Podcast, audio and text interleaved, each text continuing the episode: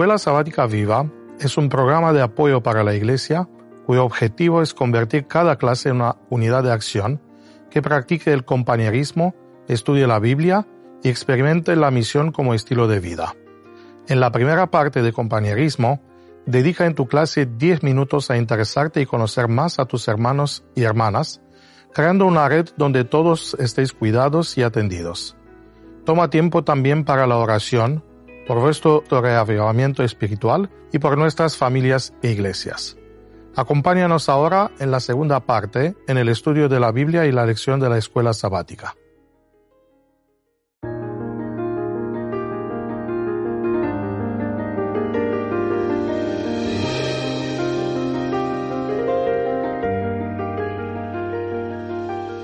Hola, pasado una semana más. Eh, ¿Cómo le fue la semana que nos cuentan? estupendamente. Muy bien. Estamos listos para seguir nuestro camino de cómo interpretar la Biblia y ahora llegamos a Biblia como historia. Historia. Cuando decimos historia, implicamos tiempo y la verdad es que durante la, la, la historia de la cultura humana eh, han surgido diferentes modelos acerca de qué es el tiempo, cómo corre, el tiempo, cómo lo contamos. Eh, y eh, la Biblia también eh, nos presenta una visión acerca de la historia. No es un texto ahistórico, es un texto lleno de historias. la salvación se construye en la historia.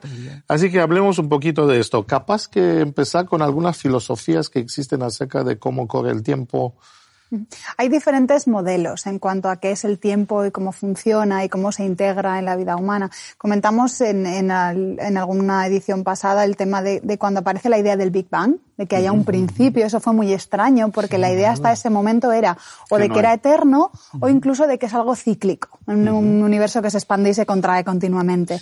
Y eso, eh, aplicado a lo que es la vida humana, también hay distintas filosofías, distintos modelos y algunos de ellos es que el tiempo es cíclico o que la, la vida humana es cíclica, que va pasando por una serie de ciclos. Eso está muy presente en las filosofías orientales, con la reencarnación. que tú vives un ciclo y luego según lo que hayas hecho en ese ciclo, pues pasas a otro, que puede ser pues en un ser inferior o en un ser superior. Entonces, que siempre hay una repetición. ¿Se acuerdan que unos eh, son ciclos personales, pero algunas veces se ven y como ciclos universales? ¿Se acuerdan que en 2012 había todo el pánico de que el, mundo maya. y que el mundo se va a terminar un ciclo y que ahora va a venir y no, no, ha pasado nada porque la verdad es que la realidad que la Biblia presenta acerca de, del tiempo... La, historicidad, o sea, la temporalidad... La temporalidad es, un modelo lineal. Empezamos en un momento determinado y vamos Hay ciclos de vida. Eso, es nuevo. La, la, la, historia lineal es nuevo.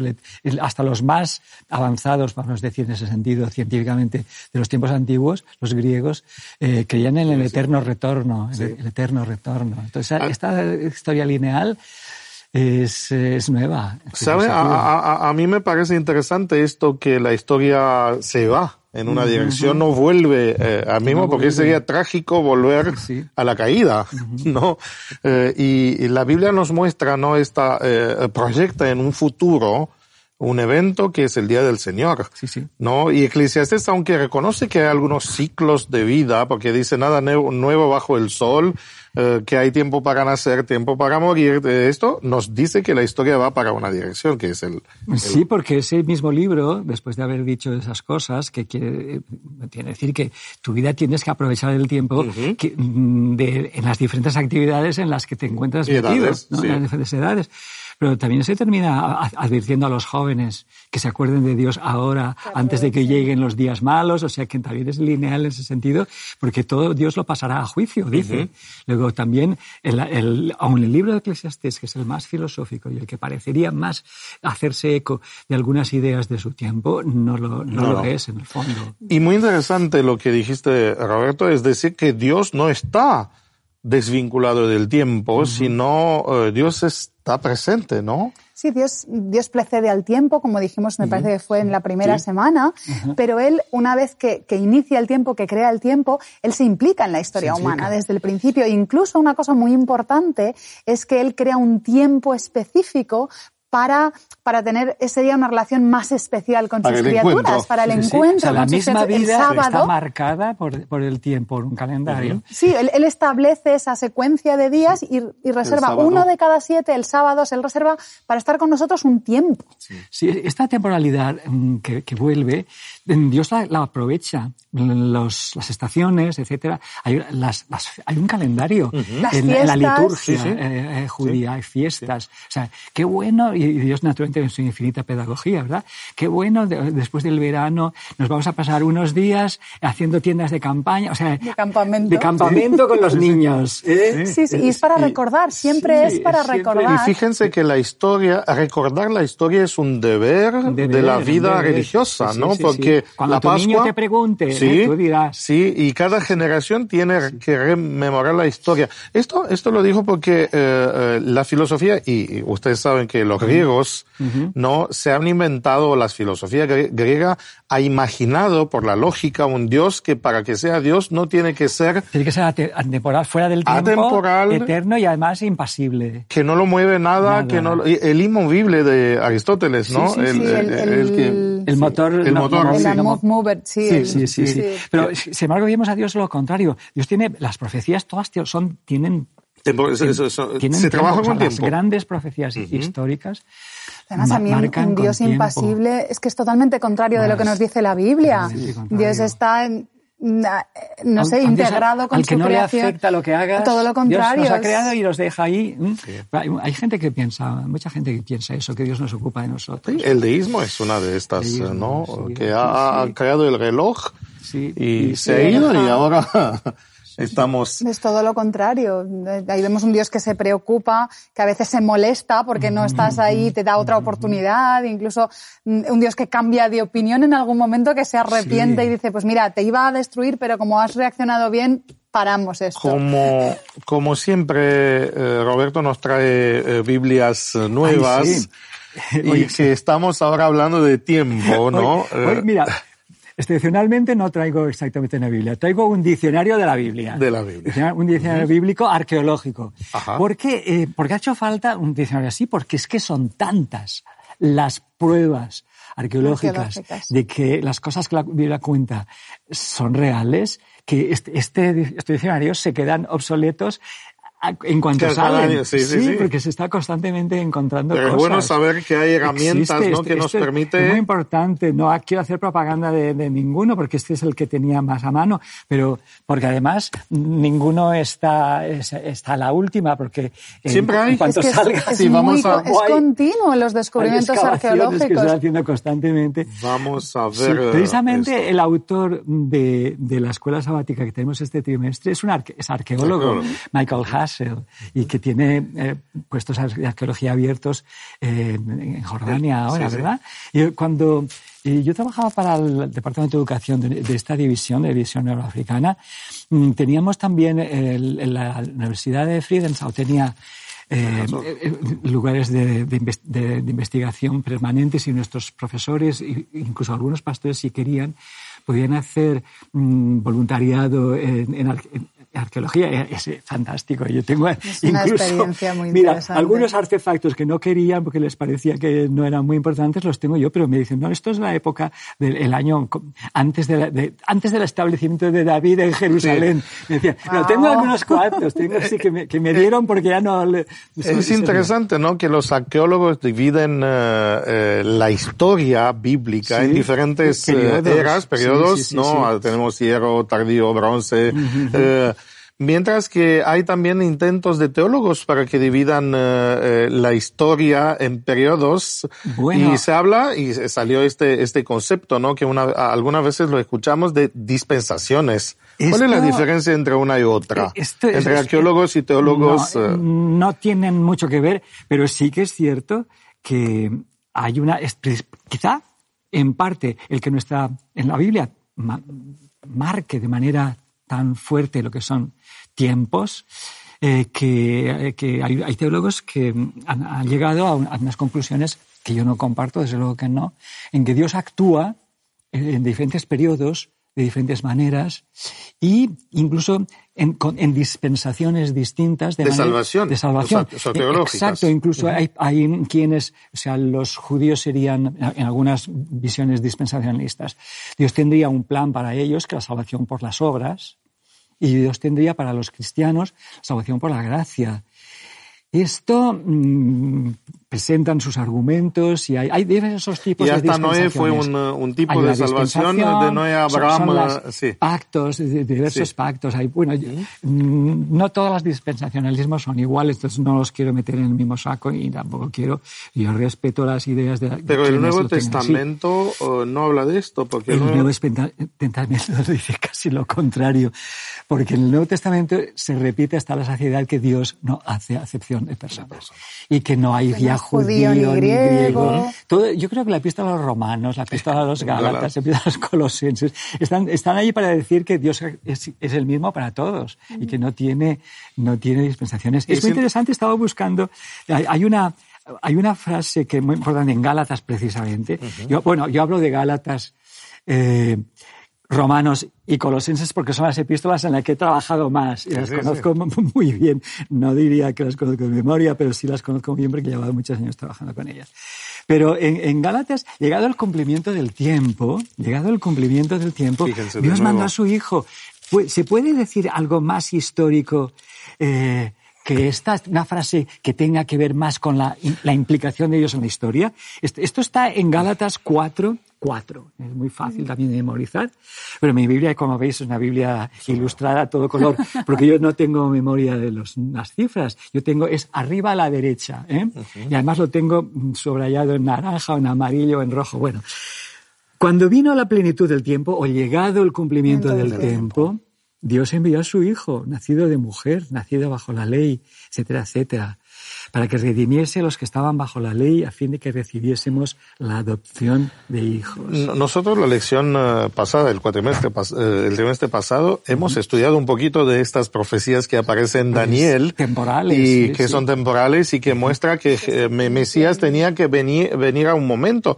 Y no es solo Pablo que reconoce este, este asunto, sino me parece que Lucas. Mira, Lucas construye todo su, su obra, que son dos obras en, dos volúmenes, que tenemos eh, la, la, vida de Jesús, o sea, el, Jesús del Evangelio, o sea, y la vida de los seguidores de Jesús, los apóstoles. Pero todas están situadas, están situadas tremendamente en el, en el tiempo.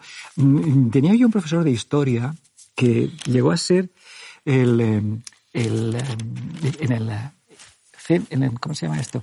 En el Centro Superior de Investigaciones Científicas de Francia, él llevaba la, dirección del Departamento de Relaciones Históricas entre Francia y el Islam. él vivió, muchos años en Argelia y, él era especialista en, toda esta época de las cruzadas, en fin, todo esto. Jean Fleury ha, muerto no hace mucho. Y él, pues, decía, era algo que era muy impresionante, y es que no se puede mm, si hoy se, puede reconstruir perfectamente los, itinerarios de todos los viajes de Pablo, hoy los puede hacer y los había hecho él, tiene un barco, en barco. Ah. Y además, de aquí a aquí y aquí el día siguiente, es todo. Coinciden. Es O sea, que, que Lucas acompañó a Pablo se puede verificar hoy. Además, con, los lugares, porque a veces son islotes que no están habitados, quíos, no sé cuántos, o sea, sitios muy interesantes. Y esto a la derecha, o enfrente, no sé qué. Bueno, y, Lucas. eso, ocurre a lo largo de toda la Biblia. en los detalles, de lugares y de tiempos durante toda la Biblia, en el periodo, en los periodos de. Mm, de históricos en, en, la historia de David, por ejemplo, cuando nos explica exactamente dónde se colocan los filisteos y dónde eh, tiene tantos detalles que eso es una es una evidencia de que de que eso ocurrió así, de que es histórico. Las historias que tienen muchos si hay detalles. Fidelidad en, en, en, esos detalles, ¿por qué no tiene que haber en, el resto del versículo? Mira, por ejemplo, aquí la, la, Jesús, personaje histórico, pues que se discute, hoy ya no se discute prácticamente. ¿verdad? Se puede discutir su divinidad, pero no, pero no, no que, existe, no que existe como persona. Mire como Pablo, como Lucas lo sitúa, en el año 15, el año decimoquinto del reinado de Tiberio César. todo personajes históricos, que se pueden, eh, se pueden corroborar. Siendo Poncio Pilato gobernador de Judea. Y coincide. Herodes, tetrarca de Galilea. Su hermano Felipe, tetrarca de la región de Iturea, Traconítide, Lisanias, eh, tetrarca de Abilene durante el sumo sacerdocio de Anás y de Caifás. Curiosa, cosa curiosa, porque no había dos sumos sacerdotes, pero aquí sí lo había, porque el suegro había metido al yerno. Bueno, es una época también de chanchullos y de, y, de política. Vino palabra de Dios sobre Juan el hijo de Zacarías en el desierto. Entonces, el Jordán empieza, la historia. Eh, yo me acuerdo cuando estudiaba teología en los primeros años, nos contaba un profesor que los que miran críticamente la Biblia, eh, no solo que los primeros 11 capítulos no son, uh, no, son no, son históricos, lo considera. Y me decía, nos decían, Moisés no existió, es un invento postexílico. Y decían, hasta David, hasta a David se, la, se, se contesta que existió, porque, porque, nadie menciona, ninguno de los reinos de alrededor de Israel menciona a David. Y esto fue por años, pero es interesante y ahora llegamos en, eh, en una parte de nuestra eh, lección que, que, que, que nos muestra que en realidad todas estas negaciones de la historia bíblica hoy día eh, ya no, no, no, pueden resistir porque se han descubierto.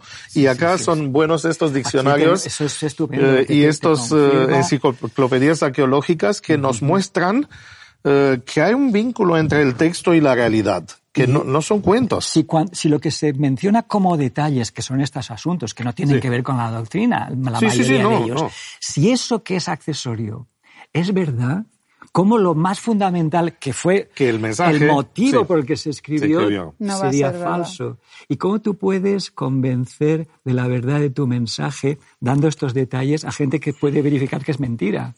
Porque los evangelios y las epístolas se escribieron en una época históricamente muy Hay muchos otros documentos de la misma época extrabíblicos que confirman que ese señor era el rey en ese momento. Que esto ocurrió en, en Jericó si, si todo el mundo sabe que son verificables, es verificable. Nuestra, nuestra lección habla un poquito de, ¿no? de, esta ostraca eh, que se descubrió, yo la vi en, en, la Universidad de ah, Jerusalén, en el, museo, en el museo, y dice Beit David con letras, y es muy interesante que si sería un artefacto falso, pero está escrita con letras paleohebraicas, porque el hebreo ha, cambiado de, de, de escritura, y yo la vi. Y dice sí, David, así que se menciona la casa, de David, fuera de, del ámbito de Israel, lo que es una confirmación. Y cosas que puedes ver en, en, en Egipto sobre los reyes. Eh, sí. Bueno, Ahora, eh, es muy interesante algunos nombres y algunas palabras egipcias que fueron importadas en el texto bíblico eh, nos muestran que, que unos eh, contactos muy, muy grandes. En, en, un tiempo cuando Israel no tenía contactos eh, con, con, Egipto, ¿no?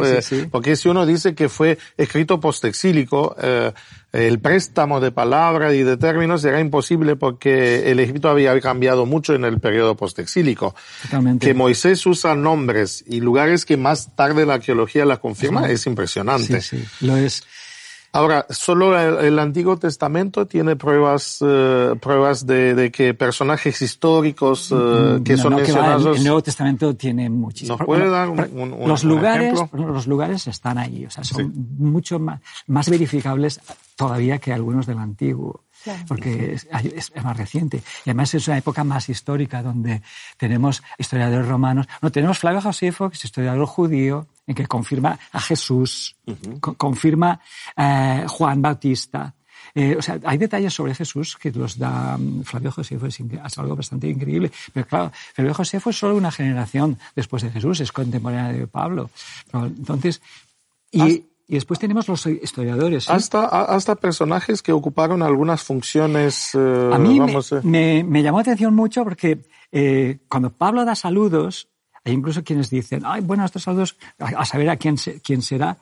Y había un nombre que nadie tenía ni idea de, de, de, quién, era, porque era, un personaje demasiado importante para que se mencionara aquí. Pero en, en Romanos 16, Pablo da allí muchos saludos. Es, a mí me resulta muy rico los pasajes que no son necesariamente teológicos, pero que contienen muchos detalles. Sí, por ejemplo, sabemos que Lucas era médico sencillamente por un saludo en, el epístola a los colosenses, caso tan importante para, para mm, saber un poquito el contexto. Por ejemplo, aquí en, eh, en Romanos 16, versículo 23, os saluda Gallo, hospedador mío y de toda la iglesia. Es decir, en Corinto ya hay un señor tan rico que toda la iglesia se puede reunir en su casa. O sea que, bueno, Gallo, entonces, os saluda Erasto, tesorero de la ciudad. ¿Cómo va a ser el tesorero de las ciudades mayores del Imperio Romano? Corinto, ¿cómo va a ser cristiano? O, cómo va a saludar? Entonces, esto se había puesto muy en tela de juicio. Porque además, mm, pero esto insistía, si vamos a Timoteo, segunda de Timoteo 4.20, Erasto se quedó en Corinto, a Trófimo lo dejé en Mileto, enfermo. bueno, mm, Erasto, el, el la ciudad, sí, se quedó en Corinto. Aquí lo confirma más tarde. Es decir, yo he, hecho unos viajes mm, y ahora Erasto. Curiosamente, en Corinto, el único, el único monumento que se ha encontrado firmado es las alcantarillas, o sea, las cloacas, ¿verdad? Que ya muy avanzadas. Y pone, esto lo hizo Erasto siendo tesorero de la ciudad.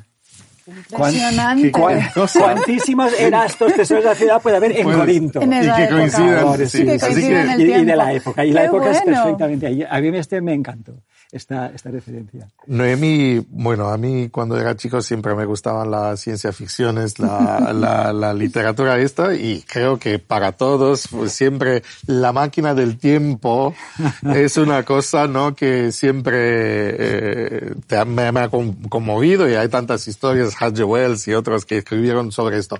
Si fuera posible, no sé, no entramos en este debate si es posible el viaje en el tiempo, no, pero si fuera posible un viaje, un viaje en el tiempo, ¿en cuál de los tiempos bíblicos, tú como bióloga o esto, te tentaría irte primero a eso? ¿Cuál, cuál, cuál, cuál, A ver, lo tengo muy claro. sí. Iría directa al jardín del Edén antes de la caída, porque eso tenía que ser, bueno, una maravilla. Yo, a mí me gustan mucho los zoológicos, los que están bien hechos, donde se cuidan bien a los animales y esas cosas, así que eso estar allí rodeada de animales con plantas exuberantes en un mundo, y en un mundo no pacífico. bueno, eso, directamente. Eh, Siendo yo mucho más joven, mm, pues mm, yo siempre me ha fascinado el personaje de Jesús. Y, Así que capaz que... Sí, yo me metía mucho en para escribir mis libros, pues en los lugares que se supone que fueron y, y, y en así.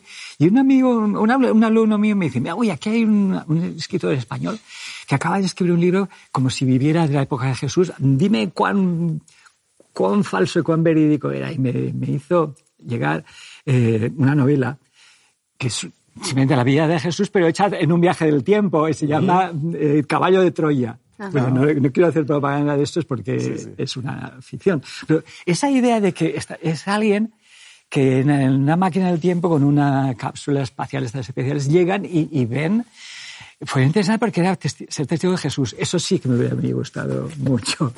que eso fuera verdad y yo estar metido allí. Y sabe, para los que creen que Jesús es eh, un, un invento, ¿no? Un invento literario de los apóstoles, sería una sorpresa, ¿no? Si una máquina del tiempo los llevaría a ver que, eh, Hoy ya hay demasiadas pruebas para que nadie dude de, de, de, la historicidad de, Jesús. Sí. Eh, eh, a mí esto me parece interesante. ¿Y a ti? tú dónde? sí, bueno. es difícil. Yo capaz que, que me iría sin ahí para ver cómo fue, ah, eh, cómo fue Dios bajando en la tierra, ¿no? Eh, claro, o, Belén, no sé. Eh, para mí, los dos... no verías mucho. Mucho, pero como músico, ¿sabe, sabe, Como músico yo quiero, me, me, hubiera gustado escuchar el coro, de, los ángeles, de, los ángeles. pero, ¿sabe? Es, es, interesante que la Biblia, la Biblia es como una máquina para viajar en el tiempo. Eh, y esto es interesante que cada vez que nos acercamos al, texto nos permite, es verdad que no tenemos todas las historias de la humanidad, pero tenemos, y creo que esto es importante cuando cerramos la idea de Biblia como historia, que tenemos las historias más interesantes de del mundo. Del mundo. Del mundo. Así es. Las historias más interesantes para que podamos entender qué Dios tenemos y cómo se vincula Dios con el tiempo y cómo, uh se, cómo se, se, se, forja nuestra, nuestra salvación en, en, en, en, el tiempo. Y hay una cosa interesante también, ¿no? Porque usted mencionó eh, Hecho de los Apóstoles. Hecho de los Apóstoles es también un viaje en el tiempo, eh, que, pero que no termina.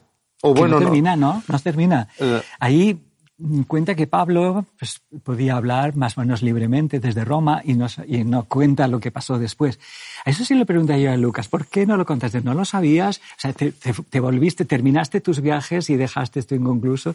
No lo sé, pero hay muchas cosas inconclusas en la Biblia. Sí, y, yo, pensaba, si no logró terminar la historia, eh, qué pena, ¿no? Que se perdió una parte de esta historia, pero tenemos esta idea que hay ángeles que anotan eh, la historia. La, la, la, Biblia habla de libros, eh, libros en el cielo en cual están eh, todos los eventos, eh, la vida de cada uno, los pensamientos, Eclesiastés hace, hace referencia a esto, que en el juicio, Apocalipsis muestra que Dios tiene una historia de la humanidad que no se perdió la, la historia. Y hay algo más. Nosotros, los creyentes, estamos llamados a continuar la historia. La historia. Continuar los hechos de los, apóstoles, por esto eh, capaz que... Espíritu Santo, eso iba a, decir a continuarlos. lo, más hermoso de ese Dios que se vincula en el tiempo es que no se acaba en el tiempo bíblico, que se sigue vinculando a nosotros en nuestro tiempo presente y nos sigue hablando y nos sigue llevando a donde, a donde quiere que estemos, con Él. Y eh, yo veo eh, eh, la Biblia no solo como una máquina para viajar en el pasado, tenemos Apocalipsis que nos permite un, viaje al futuro y Juan lo describe, sí, qué, lindo. Yo, yo, suelo hacerlo así. Hace ya mucho tiempo que a veces para estimular a los niños a leer más, yo cuando cuento historias a veces me llaman eh, para contar la historia a los niños. Y yo llamo a mis niños, les llamo leones que son que leen mucho, ¿eh? si leen, alguien que lee mucho, llorón si llora mucho. León si lee mucho. Entonces les digo, les digo, mira, yo tengo aquí una máquina del tiempo, les digo. Yo, mira, abro aquí, me encuentro en Jerusalén. Abro aquí, estoy en Egipto. Aquí abro, aquí, wow, estoy en la Tierra Nueva. Entonces, y esto sí les fascina, porque yo creo, yo creo que aprendí a leer por eso Mm, mis padres no me mandaron a la escuela hasta los 10 años, yo feliz de la vida. Pero mi abuelo, que estaba sordo completamente, eh, tenía una gran biblioteca y yo me sentaba encima y yo sabía que los libros él abriera y, saliera una historia, me fascinaba. Yo era pequeñito y, Abu, Abu, léeme, a ver, una historia. Y él se podía, eso que se leyera y saliera una historia, me parecía fantástico. Y esto me, a mí me estimuló mucho a, poder, a poder aprender a querer leer yo mismo. Claro. Y así que estimulo a los, a los niños para que se metan en esta máquina del tiempo, porque la, historicidad, la historicidad de la Biblia es uno de los múltiples apoyos que tenemos para confiar en ella. Se nos terminó el tiempo. Así que quedamos con esta historia, que tenemos una máquina del tiempo, que la historia no termina acá, y que Dios es parte de esta historia, nosotros somos parte de la historia, no estamos solos, no somos huérfanos, y creo que este es el mensaje más lindo que la Biblia nos transmite. Confiable y muy lindo. En la tercera parte de Escuela Sabática Viva, usa 10 minutos y analiza. ¿Cómo podemos aplicar lo estudiado? ¿De qué manera puedes compartir tu esperanza con las personas que te rodean? Animamos a cada unidad de acción a tener una experiencia más allá del sábado. Cread vuestro propio proyecto misionero Programad en vuestras casas reuniones para orar y confraternizar. Buscad un tiempo en la semana o el sábado en la tarde. Gracias por acompañarnos hasta aquí y querer que tu escuela sabática sea un proyecto lleno de vida. Nos vemos la semana que viene.